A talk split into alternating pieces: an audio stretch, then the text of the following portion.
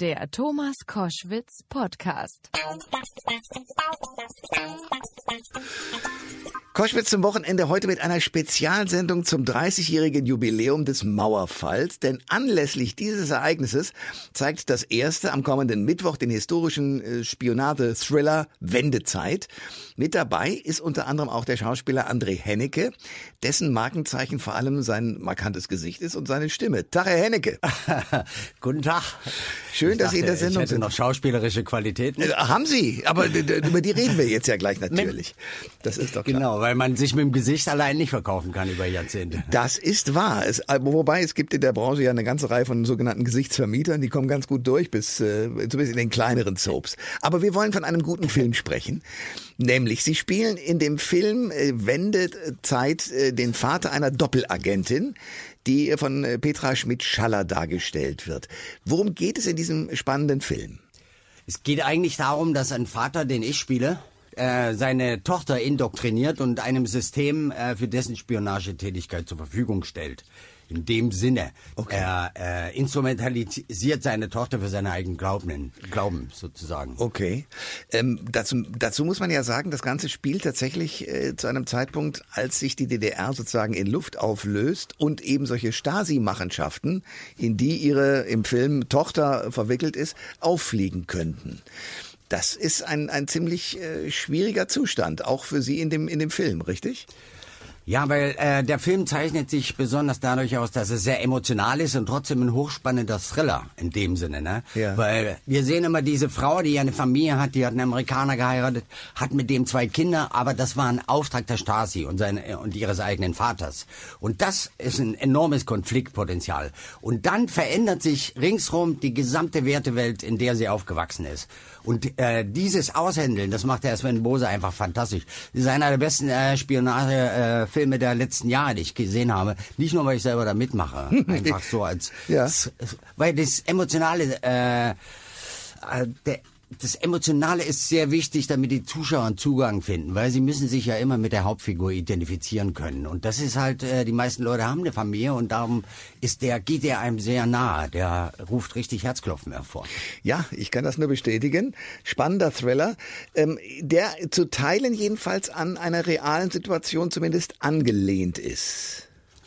Ja, soll wohl nach, da sind äh, sozusagen, da ist eine Lücke im äh, Sicherheitsdienst in dieser, ähm, in diesen Biografien, da fehlt halt einer und man hat sich da gedacht, da machen wir einen Thriller draus oder so, wo diese Frau äh, am Ende verblieben ist, weiß keiner. Aha, okay. Das ist ein Mysterium, aber, aber Geheimdienste äh, leben ja von Mysterien und Mythen. Aber mit anderen Worten, diese Frau, die sozusagen ein, ein Mythos ist, ist sozusagen die Hauptfigur plötzlich in diesem wahnsinnig, wahnsinnig spannenden Film geworden. Auf jeden Fall. Es ist ja immer eine Idee, die man aus der Geschichte nimmt. Das ist ja eine Verknüpfung von Unterhaltung und äh, Geschichte. Und ich finde halt nichts interessanter, als wenn man Geschichte unterhaltsam in einem spannenden Film darstellt, weil die Jugend wächst damit auf mit den modernen Medien, den Technologien und die meisten Informationen und die meisten Aspekte ihres Privatlebens funktionieren über diese Portale und über, die, über diese Medien. Und darum sollte man das ja auch nutzen, um denen natürlich auch Geschichte nahezubringen oder die Geschichte ihres eigenen Landes. Die meisten wissen gar nichts mehr äh, über die DDR oder was da passiert ist. Ja, das war dieses Hinterwäldlerland, wo die Leute nicht klarkamen und jetzt sind sie immer noch da, die Ossis und schimpfen und meckern rum. Und äh, deswegen ist es sehr wichtig für ein Geschichtsverständnis, wenn man gute Filme macht und da sagen wir Mythen mit der Realität vermischt, weil da kommen ja viele äh, dokumentarische Aufnahmen vor, die über diese Zeit äh, und das hat mich ja natürlich auch sehr bewegt, als ich den Film gesehen habe, weil ich war ja damals dabei. Ja. Und in dem Sinne sind ja die äh, Geheimdienste nur Randerscheinungen einer gesellschaftlichen Strömung oder Bewegung und das wird mal aus einem ganz anderen Blickwinkel hier erzählt, wie sich die äh, Dinge damals welches Chaos da war in den Geheimdiensten, welche ähm, Horrorszenarien sich da äh, abspielten und so. Sie sind, Sie haben es ja eben schon selbst gesagt, ich war dabei, Sie sind in der DDR aufgewachsen. Haben Sie denn äh, in der unmittelbaren Nähe von sich selbst vergleichbare Fälle erlebt wie in diesem Film oder im Familien- und Bekanntenumfeld? Also da war niemand im Geheimdienst. Also äh, ich habe ja die äh, Rolle des Vaters habe ich ein bisschen an an meinem eigenen Vater angelehnt, Aha. weil wir wuchsen in einer, in einer Kleinstadt in den Bergen auf und mein Vater gehörte sozusagen zur Nomenklatura. Der war äh, Stadtrat für Planung, der plante so Springbrunnen und äh, Musikpavillons. Und er war so die linke oder die rechte Hand des Bürgermeisters. Und ich äh, ging da oft auch in dieses Rathaus rein. Und die ähm, die waren die Regierenden sozusagen. Und die fühlten sich so wohl in ihrer Macht und ihrer ähm, und ihrer Selbstverliebtheit. Und als dann ich hatte halt immer sehr heftige Diskussionen mit ihm. Als ich dann zum Studium ging dann kam ich immer noch zu Weihnachten nach Hause und dann hatten wir am, hatte ich, hatte ich am ersten Tag mit meinem Vater heftige politische Auseinandersetzungen. Ich sagte, so geht das halt nicht. Ich war halt Student, ich war rebellisch. Und er sagte, nein, wir müssen das, um uns, uns vor unseren Feinden zu schützen. Und er war eigentlich ein Stalinist und ich war dieser junge, aufbegehrende Künstler sozusagen. Und nach am zweiten Tag haben wir dann nicht mehr, den Rest der äh, Weihnachtsfeiertage haben wir nicht mehr miteinander gesprochen. Und das wiederholte sich jedes Jahr. Ei, ei, ei. Und dann kam, ja, ja, und dann kam die Wende und äh, plötzlich wurde alles, was ich vorher gesagt hatte, wahr. Und äh, er wurde seines Amtes behaupten. Er wurde dann zum Pförtner erklärt und musste sozusagen den Eingang der jungen CDU-Abgeordneten bestätigen, die mit ihren neuen Anzügen und Schlipsen. Und da froh er ein und er sprach dann auch nicht mehr und ist dann noch drei Jahre danach gestorben, ohne noch ein Wort zu sagen. Und ein bisschen so habe ich äh, den auch gespielt, der, dass da ein Lebenswerk, ein Glaube, eine eine Aufopferung sozusagen stattfindet, weil die Leute, das sind ja nicht irgendwelche, ähm, sagen wir mal, Parteisoldaten gewesen. Das waren Menschen, die hatten Familien, die haben sich engagiert, die haben daran geglaubt. Und plötzlich brach das alles zusammen. Und das, dieser Zusammenbruch des Wertesystems vollzieht sich immer ganz persönlich in Menschen und ihren Gefühlen, ihrem Umfeld. Deswegen, äh, weil Sie sagen, dass ich, äh, ob ich da aus meinem eigenen Umfeld. Es ist möglich, dass er auch natürlich für die Stasi irgendwas gemacht hat, Berichte verfasst, weil er war ja ein leitender Angestellter und äh, hm. Und deswegen ging mir das so nah und deswegen habe ich die Rolle auch sehr gern gespielt, weil die über einen Zeitraum von äh, zehn Jahren sta äh, stattfindet. Und das war halt, weil ich muss für eine kleine Rolle oder für eine äh, wichtige Rolle, die halt nicht so viel Auftritte hat, dann auch einen emotionalen Bezug finden, ja. dass man ihm das glaubt, weil man soll diese Verzweiflung ja natürlich sehen, die am Ende da. Ja, und die spielen ist. sie toll, diese Rolle. Aber ähm, wie ist das im Dialog gewesen? Ab wann? Also wie jung waren Sie, äh, als Sie begriffen haben, dass Ihr Vater im Grunde genommen auf dem falschen Weg ist unterwegs? Als ich äh, das Dorf oder diese Kleinstadt Johann Georgenstadt im Erzgebirge, die habe ich mit äh, ich war dann bei der Armee und da fingen die ersten äh, Widersprüche schon an, aber da war ich ja noch, ich kam aus dem äh, aus diesem Wald und plötzlich hatte ich einen riesen Russenpanzer unterm Arsch mit 600 PS. Das war natürlich toll, da überraschte mir so da dieses Action-Moment und man wollte äh, mit den äh, Kumpels da halt richtig was erleben, besoffen durch den Wald fahren. Das war mehr so Action. Aber es ging dann los, als ich äh, beim Studium anfing, wo äh, halt intellektuelle äh, Standpunkte plötzlich vertreten wurden, nicht emotionale. Mhm. Und da wurde diskutiert, wie es weitergeht. Und die Filmhochschule in Babelsberg äh, Berg war halt ein eher der kosmopolitischste Ort in der DDR. Da wurde diskutiert, weil man äh, diskutierte Filmideen, man musste Widersprüche, Konflikte äh, also herausbekommen und analysieren und dadurch hatte man natürlich einen viel größeren Blick und natürlich eine viel, viel größere Bereitschaft, da auch äh, Dinge verändern zu wollen und so. Gerade in der Kunst ging meist nur um die Kunst, ließ sich dann natürlich äh, ausweiten auf die gesamte Gesellschaft, weil es im Grunde genommen allen so ging. Sie selbst haben, als die Mauer fiel, ähm, ja plötzlich erlebt, dass Sie, glaube ich, zunächst mal mit der Schauspielerei einer von ganz vielen waren, oder? Äh, jetzt als Schauspieler, ja. sozusagen. Ja. Die, naja, die Wende hat mich in dem Sinne, das war natürlich äh, der wichtigste. Pff, das wichtigste Ereignis in meinem Leben, weil der mein Privatleben und mein äh, berufliches Leben völlig durcheinandergewirbelt hat. Vorher war ich in einem System, in dem eigentlich nichts möglich war. Es war für mich klar, dass ich bis ans Ende meiner Tage in dieser Mauer eingesperrt bin, außer ich stelle einen Ausreiseantrag oder ich fliehe oder so. Äh, ansonsten hätte sich da, das war ein bisschen fatal. Man fühlte sich da auch in diesem, weil die DDR war halt äh, ein bisschen größer als ein Swimming, Swimmingpool da mit dieser Mauer rum. Ja. Und ähm, man hat immer das Bedürfnis, sich äh, über den Tellerrand zu schauen und äh, und plötzlich geschah diese Wende und alles wurde möglich, weil vorher war gar nichts und ähm, ich hatte ja noch in der kurz vor der Wende hatte ich noch mit der Corinna Harfuch einen äh, Kinofilm gemacht, die Schauspielerin. Ja. Und da bekamen wir einen, äh, den Kunstpreis des FDGB, das war der Freie Deutsche Gewerkschaftsbund, wobei man natürlich frei in, Anspruch, in Anführungsstrichen stellen sollte. und äh, da bekam ich ein, ein Telegramm vom Kurt Hager, das war der Kulturbeauftragte der äh, DDR-Regierung, und er gratulier gratulierte mir da so, zu meinem Preis und alles Mögliche. Und dann habe ich gedacht, naja, wenn er sich schon bei mir meldet, dann melde ich mich mal bei ihm.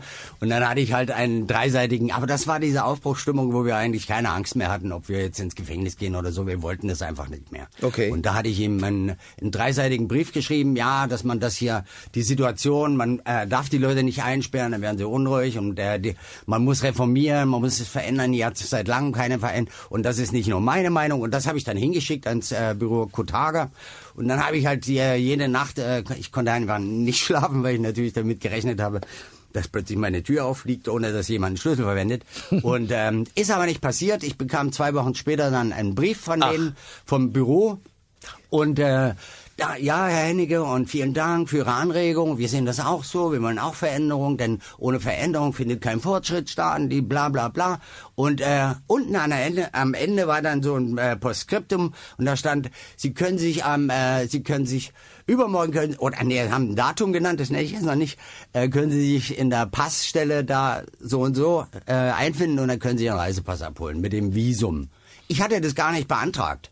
Ich hatte keinen Antrag gestellt. Ich wollte ja, aber irgendwie wollten die mich beschwichtigen und da bin ich natürlich hingegangen zu dem um 12 Uhr war der Termin und da bekam ich einen äh, Reisepass mit einem Stempel für Visum für Westberlin und für die BRD.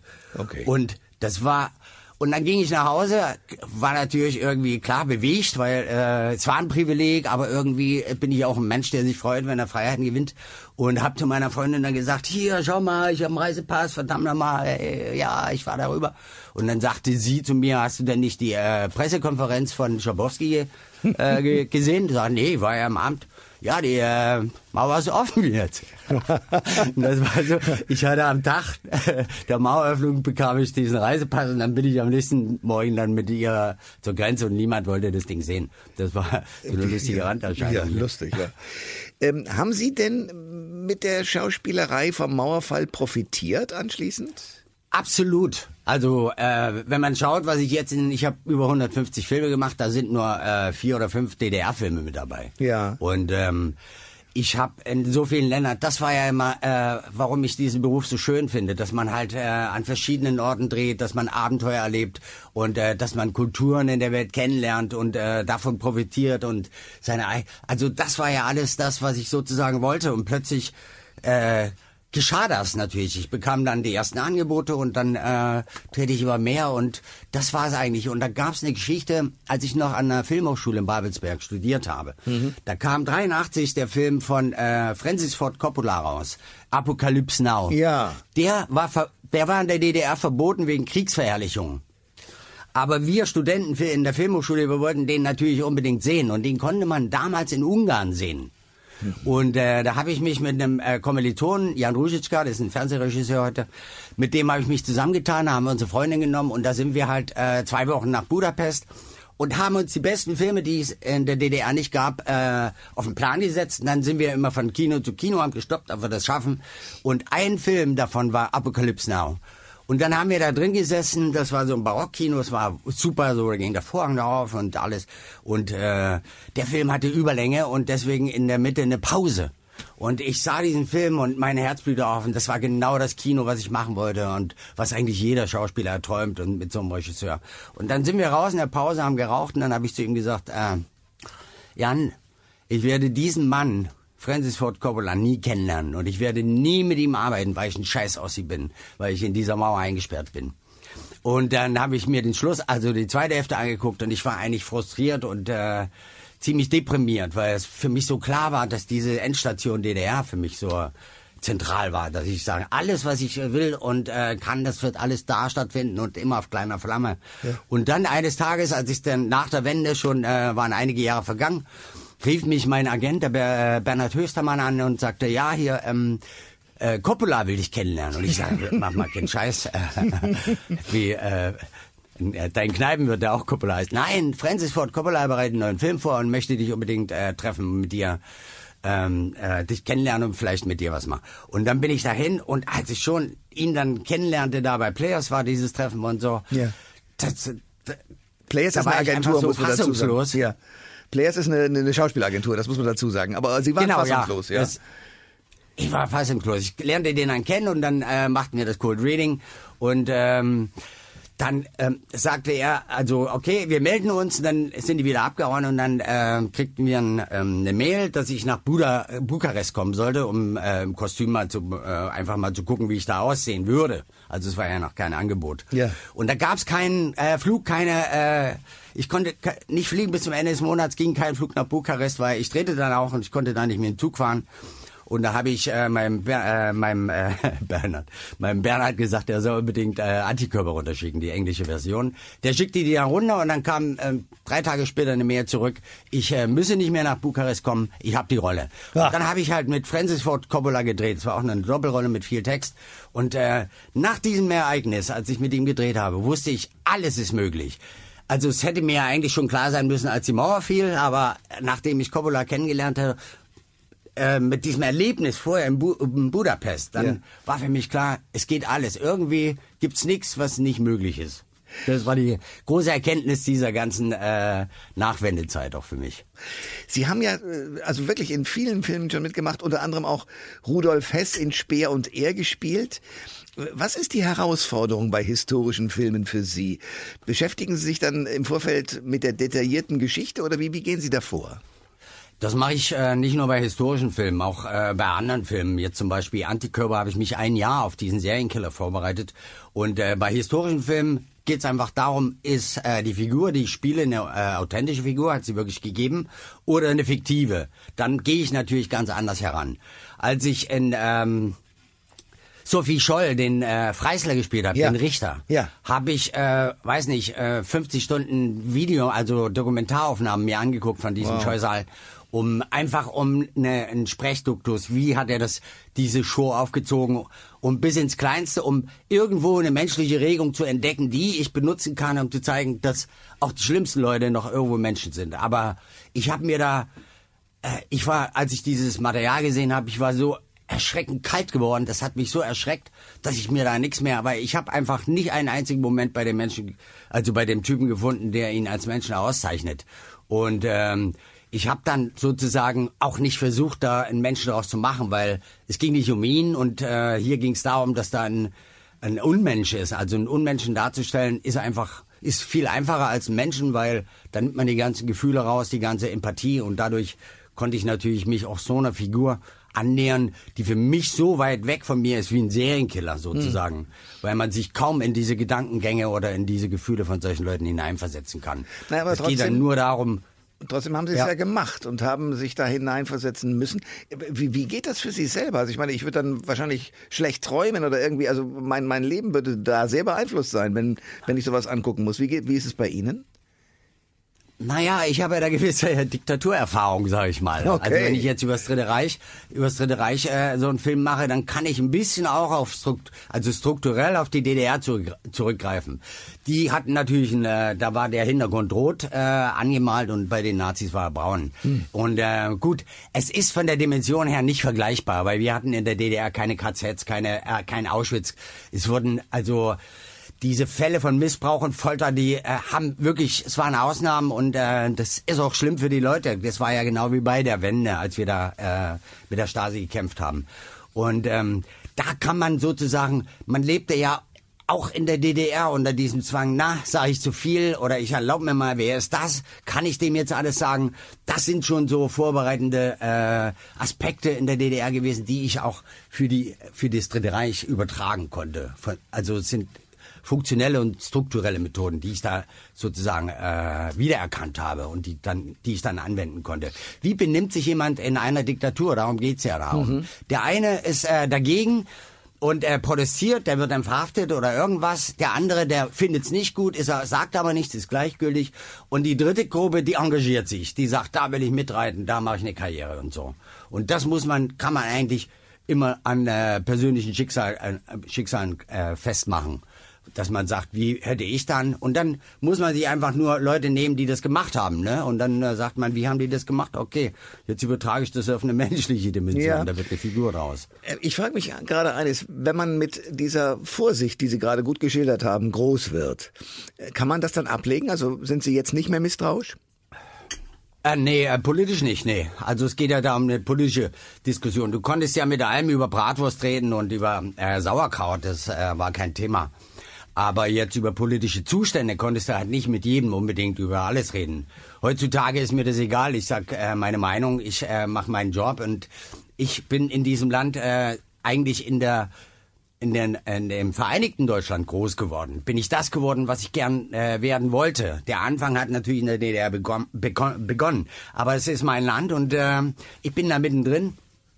Und wir sehen ja, was für ähm, unglaubliche Strömungen oder Möglichkeiten jetzt entstehen durch diese modernen Medien, durch diese Technologien, dass jeder alles sagen darf und äh, mancher sagt Dinge, die man eigentlich früher nicht gesagt hätte, aber man kann denen leider den Hahn nicht abdrehen. Aber sie sind sichtbar geworden, früher haben sie nur still vor sich hingeflucht und jetzt ähm, ist da, viele Leute sagen, ja, diese AfD mit 13 Prozent und was soll das nur werden? Ich sag, die waren immer da. Die haben früher nur diese Plattform nicht gehabt. Jetzt sind sie da, jetzt äh, äußern sie sich und äh, sie sind sozusagen für Argumente äh, da. Man kann jetzt mit ihnen diskutieren oder man kann sich mit ihnen auseinandersetzen. Das konnte man früher nicht. Die haben sich in irgendwelchen Hinterzimmern getroffen, Stammtischen und haben äh, ihr heimliches Ding gemacht. Aber jetzt sind sie sichtbar und darum sage ich, und mehr werden auch nicht sichtbar. Aber jetzt geht es darum, dass die, die eigentlich nicht so rumschreien und eigentlich nicht so gerne im Mittelpunkt stehen, dass die jetzt auch was machen müssen und sagen müssen, sagen, ja, jetzt reicht's aber. Und wir sehen es ja immer an diesen, äh, an diesen Demonstrationen, wo wenn die Rechten dann demonstrieren, sind mal Hunderte da und äh, da geht's noch mal in 1500, aber wenn eine Gegendemo ist, dann sind das immer gleich 10 oder 30.000 Leute. Und da sehen wir, wer die eigentliche Macht im Lande hat. Und äh, das muss man stärken und das muss man gerade, wenn man als ähm, in den Medien arbeitet, auch sichtbar machen. Was mich interessieren würde, ist, wenn Sie das so schildern und sich jetzt anschauen, dass immer wieder Menschen, die in den neuen Bundesländern, sage ich jetzt mal, groß geworden sind, also in der ehemaligen DDR, dass sie doch, so hat man den Eindruck, und ich würde gerne hören, ob das stimmt, dass die unzufrieden sind. Ist das wirklich so? Nach wie vor, gibt es nach wie vor, also mit anderen Worten, eine, eine geistige Mauer zwischen Ost und West? Naja, das hat ja auch ein bisschen was mit der Mentalität zu tun. Die meisten jungen Leute, die gehen halt weg und äh, gehen in die Großstädte oder gehen im Westen, die was, äh, die mit der DDR nichts mehr zu tun haben, die nach, der Ma äh, dem Mauerfall geboren sind. Äh, unzufrieden sind ja meist die Dagebliebenen. Die sehen natürlich, dass plötzlich die Buslinie im Sommer ausfällt und dass äh, das Schwimmbad weg ist, äh, dass ein Supermarkt verschwindet. Aber ähm, im Grunde genommen, die Häuser sind schicker und es gibt doch viel mehr zu kaufen und man kann ja überall hinfahren und so. Aber die Mentalität von uns damals war halt ein bisschen, na die da oben machen das schon. Und man konnte sich damals beschweren, man konnte sagen, hier, meine Wohnung ist scheiße. Dann kam man auf eine Liste und bekam dann nach einem halben oder einem Jahr eine größere Wohnung. Es war immer so, man konnte sich an die da oben wenden und die haben das dann irgendwie geregelt. Und das war dann plötzlich weg. Dieses neue System heißt ja, niemand mischt sich jetzt mehr in deine Lebensverhältnisse ein. Das musst du alles selber hinkriegen. Aber das, ähm, die meisten, ich bin, ich hatte das Glück, dass ich äh, während der Wende in Berlin war. Also ich konnte praktisch in äh, einer halben Stunde auf der anderen Seite sein. Ich konnte mir das alles angucken, konnte mir meine Schlüsse ziehen und sagen, jetzt reicht's mir, ich fahre wieder zurück. Das ging für die meisten DDR-Bürger überhaupt nicht. Die, äh, viele sind von denen noch nie im Westen gewesen. Die sind immer noch da. Und gerade weil ich ja in meiner Heimatstadt immer zurückfahre, sehe ich das ja auch. Und das ist halt so dieses, eigentlich geht da draußen die Entwicklung weiter, aber bei uns sind immer weniger Möglichkeiten, um irgendwas zu machen.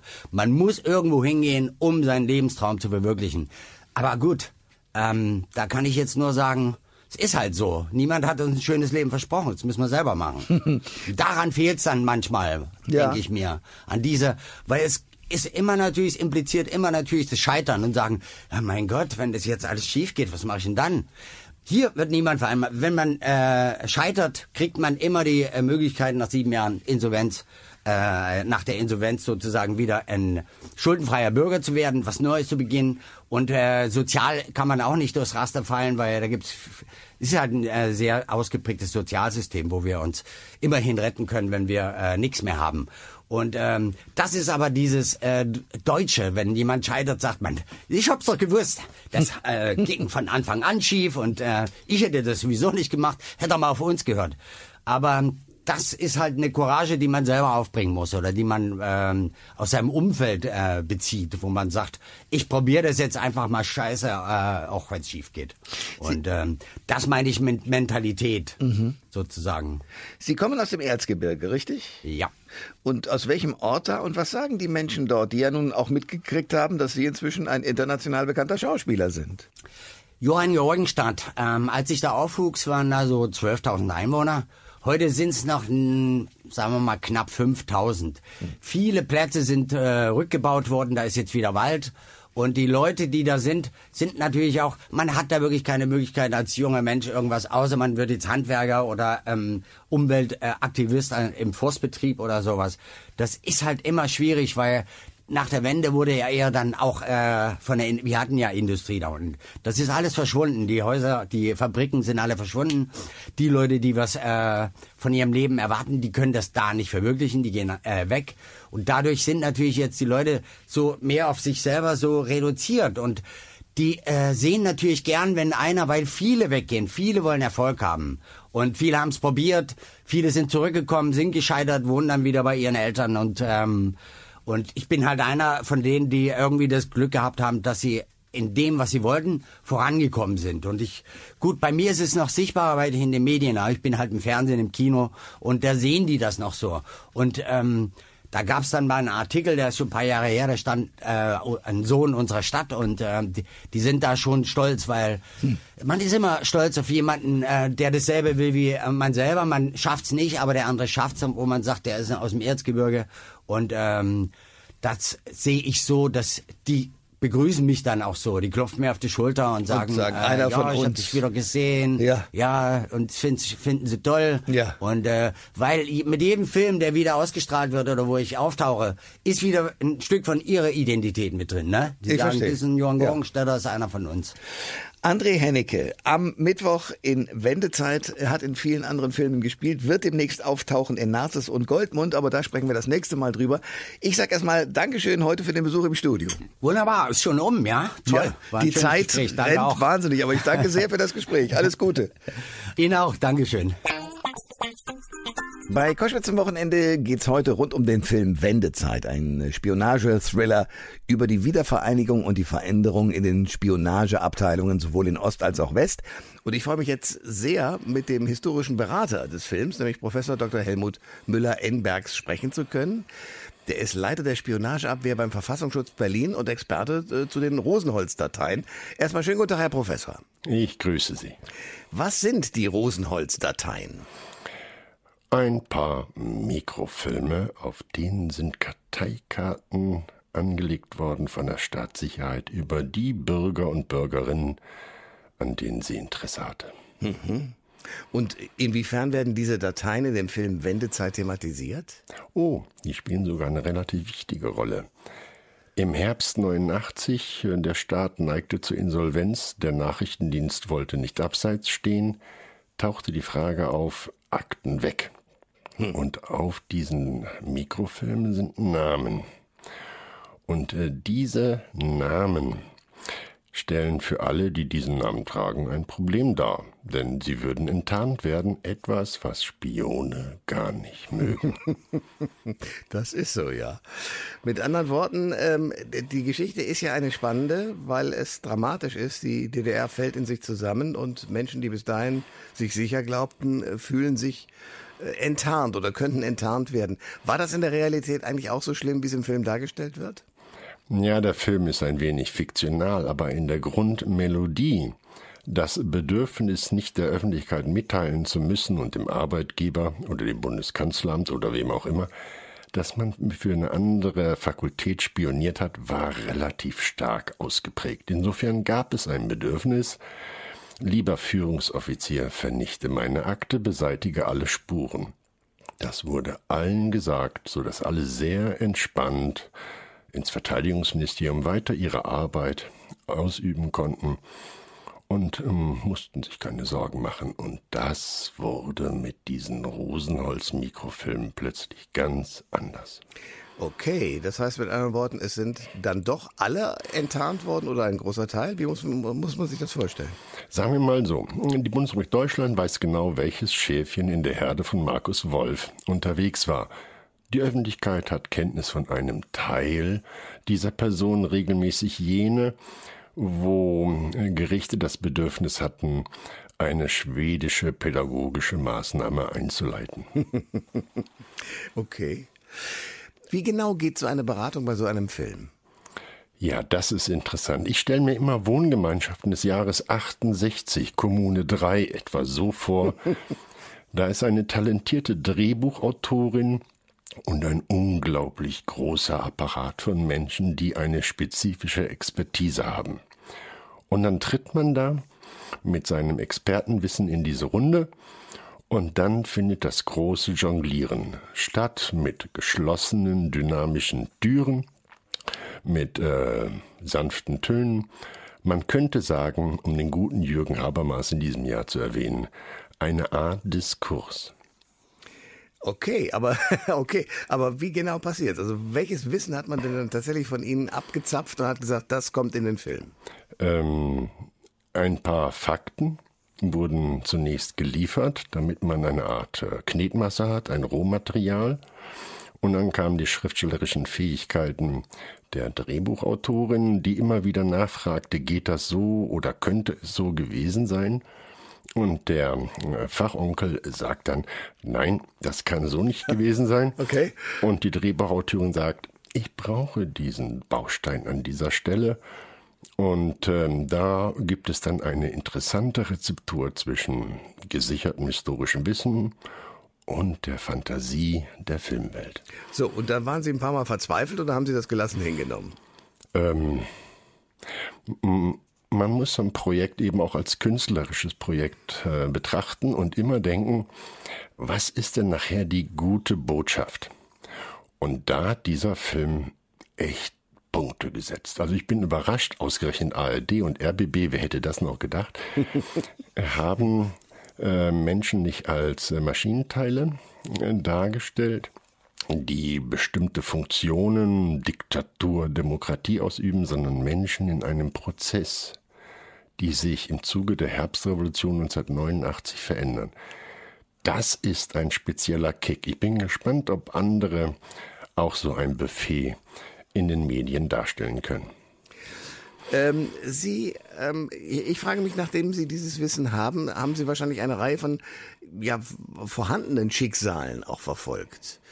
Ähm, wie war das denn aus Ihrer Sicht wirklich 89, als das zum Teil jedenfalls aufflog? Hm. Seit gut drei Jahrzehnten habe ich das starke Bedürfnis, mit den Akteuren selbst zu sprechen, nicht nur deren Akten zu lesen, sondern mit ihnen direkt in den Dialog einzutreten. Die Hauptamtlichen bemühten sich großteils, äh, die Offiziersehre einzuhalten, nichts zu sagen. Mhm. Oder man legt Geld hin, eine Sache, die ich nicht weiter verfolgen wollte. Und Inoffizielle wussten nicht, wie sie sich verhalten sollen. Sollen sie lügen, tricksen oder sich offenbaren? Da steht man neben und bei diesen Menschen und kann sie einfach nur begleiten in einem Satz zusammengefasst. Verschiedenste Aspekte in diesem Film haben sich in dieser oder jener Weise irgendwie zugetragen. Bedenken Sie bitte, das sind Menschen, die haben spioniert. Der Mann weiß es nicht, die Kinder wissen es nicht, der Arbeitgeber naturgemäß auch nicht. Und plötzlich ist alles öffentlich. Mhm. Was tun? Man verliert alles, Arbeit, Mann, Frau, Kinder, Freunde, man muss sich neu sortieren. Für Wissenschaftler ist das ein Paradies. Wie orientiert sich nun dieser Mensch? Wie arrangiert er sich? Nicht wenige konnte ich dann auch in Haft besuchen. Das war äh, das Angebot, das die Bundesrepublik Deutschland den Einzelnen unterbreitet hat, um zu gucken, wie sie das bewältigen. Ich sage es mit einem harten Satz. Das hat nur beschädigte Menschen zurückgelassen. Und hier ist die spannende Frage des Films Wendezeit gewesen. Wie stellt man das dar und wie könnte es eine Auflösung geben? Sie sagen, es hat nur beschädigte Menschen äh, zurückgelassen. Äh, haben Sie eine Erklärung dafür, warum jemand sagt, ich werde Spionin oder Spion? Oh, da gibt's verschiedene Gründe. Das meiste, was man so denkt, ist, dass äh, das finanzielle Budget möglicherweise zu schmal ausgestattet ist und ein anderer Staat so freundlich sein könnte, etwas Abhilfe zu schaffen.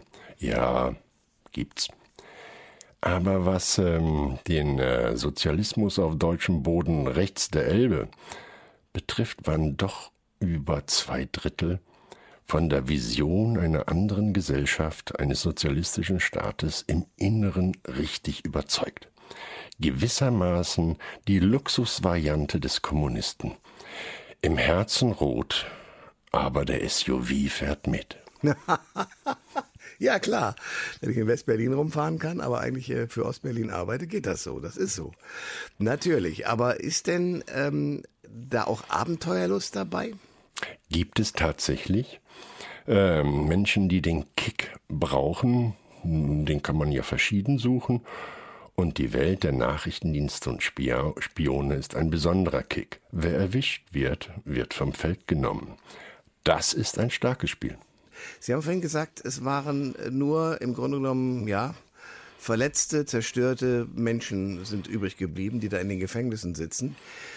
Was ist deren Lebensperspektive bzw. ihre im Nachhinein gefundene Rechtfertigung?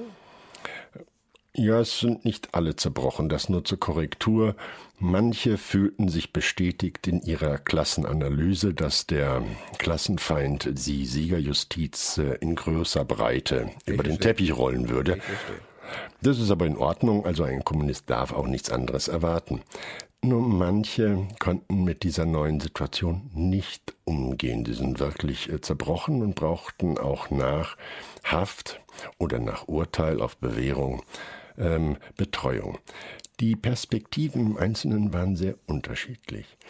Die etwa 13.000 bis 14.000 Führungsoffiziere des Ministeriums für Staatssicherheit waren doch überdurchschnittlich qualifiziert, weltweit gesehen meinetwegen, Sie hatten also die Kunst gelernt, Menschen zu führen. Sie waren also quasi genetisch manipulierte Marionettenspieler. Das macht sich in der Demokratie auf dem Immobilienmarkt, beim Verkauf von Versicherungen, Fahrzeugen wunderbar günstig aus. Die waren Stars in der Szene. Sie konnten was und nicht wenige Unternehmen die global tätig waren, haben diese Talente an Bord geholt.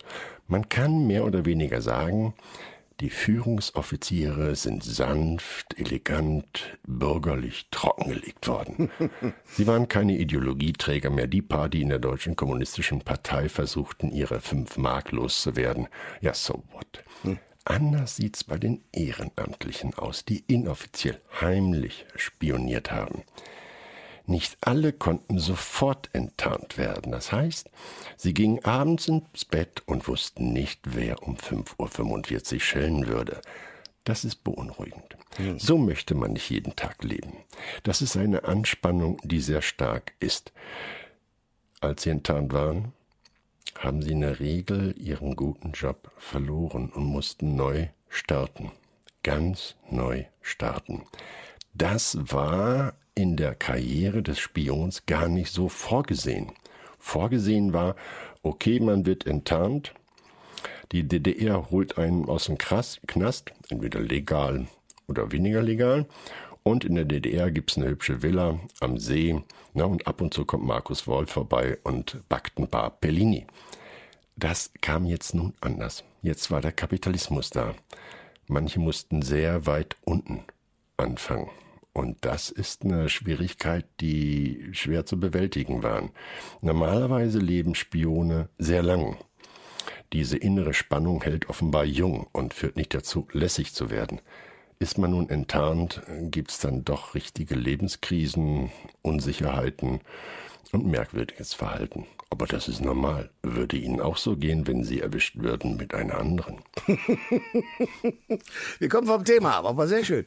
Sie haben und waren lange Zeit beim Bundesbeauftragten für die Stasi-Unterlagen und haben sich forschungsmäßig mit Nachrichtendienstpsychologie, inoffiziellen Mitarbeitern und der damaligen Hauptverwaltung Aufklärung beschäftigt, dem Ausla Auslandsnachrichtendienst der DDR. Was genau ist Nachrichtendienstpsychologie? Die Kunst, anderen Menschen aus freien Stücken die Begeisterung dafür abzuringen, mit Lust und Wonne gegen die Gesetze des eigenen Landes zu verstoßen. Hm. Wie bringt man das bei? Ach, ist das eine hohe Kunst, die unglaublich geheim ist, deshalb ist es kein richtiges äh, Studienfach. Äh, man kann nur wenig darüber lesen. Ich habe nach einem Vierteljahrhundert Stasi-Unterlagenakten, so möchte ich Ihnen den Begriff erklären, äh, meine westfälische Eigennatur verloren, die Annahmen, der Mensch ist ein krummes Holz und gerade wird es auch nicht mehr. Das wird jeder Vater, jede Mutter verstehen, ähm, die eigene Kinder haben. Mhm. Und die Akten haben mir gezeigt, mit dem richtigen Schlüssel kann man mit Menschen alles machen. Und äh, eine Straftat zu begehen, obwohl man persönlich kein eigenes Motiv hat, ist eine sehr hohe Kunst, die diesen hübschen Namen Nachrichtendienstpsychologie erhalten hat. Hm.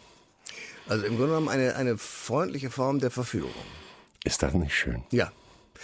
Ähm, was hat Sie selbst eigentlich so fasziniert, sich da durch die Akten zu lesen?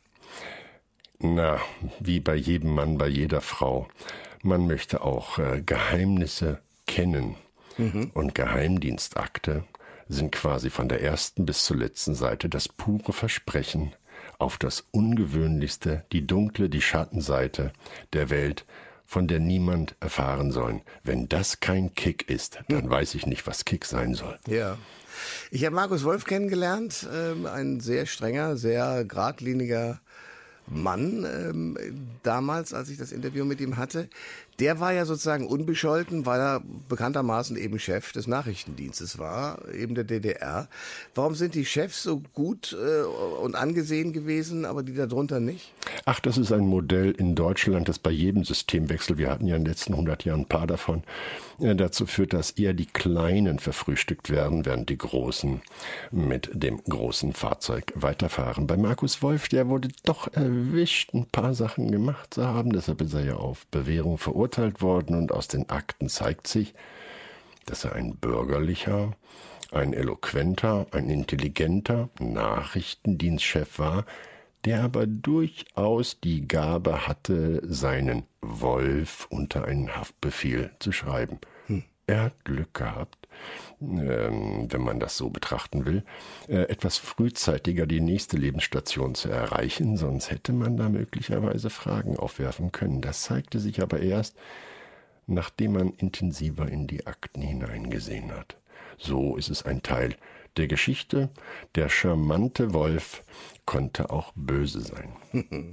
Heute sind Sie Leiter der Spionageabwehr beim Verfassungsschutz in Berlin. Wie unterscheidet sich denn die heutige Spionage von der damaligen? Die Spionage selbst unterscheidet sich durch nichts. Okay. Vielleicht ein bisschen mehr Hightech, weil früher gab es Dampfmaschinen, jetzt gibt es Mobile. Da ist ein Unterschied. Das Fangen dieser äh, Personen, das ist etwas komplizierter geworden. Denn ähm, während man in der DDR so auch Markus Wolf, irgendjemand von der Straße einsammeln konnte und konnte ihn einer längeren Inspektion, meinetwegen in Hohenschönhausen unterziehen, mhm. ist dieses Modell in der Demokratie denkbar ungeeignet. Insofern ungleiche Spielregeln, ungleiche Chancen. Bedeutet im Klartext? Bei uns ist es ein bisschen anstrengender. Okay, um jemanden Ab zu überreden. Nee, nicht überreden. Man, ähm, es ist ja, ich will es Ihnen so sagen. Äh, andere sammeln gerne Briefmarken oder Münzen. Wir sammeln Spione. Während jemand, der eine Briefmarke oder eine Münze hat, hat eine werthaltige Anlage. Wenn wir einen Spion fangen, ist der entwertet wie eine Fahrkarte im Bus. Und äh, das ist eine Dimension, da muss man gut nachdenken, denn wie schon gesagt, deren Leben ist dann beschädigt juristisch tangiert. Und äh, da wir, ich sag's mal ein bisschen äh, prosaisch, in der Demokratie uns anders vorstellen, mit Menschen umzugehen, als das Modell DDR das vorgesehen hat, ist man da skrupulöser und wesentlich rechtsförmiger sagt Professor Dr. Helmut Müller-Enbergs. Der Berater war bei dem Film Wendezeit, der am 2. Oktober zu sehen sein wird und äh, ein spannender Thriller ist. Ich danke sehr für das Gespräch. Hat Spaß gemacht. Bis dann. Alle Informationen zur Sendung gibt es online auf thomas-koschwitz.de.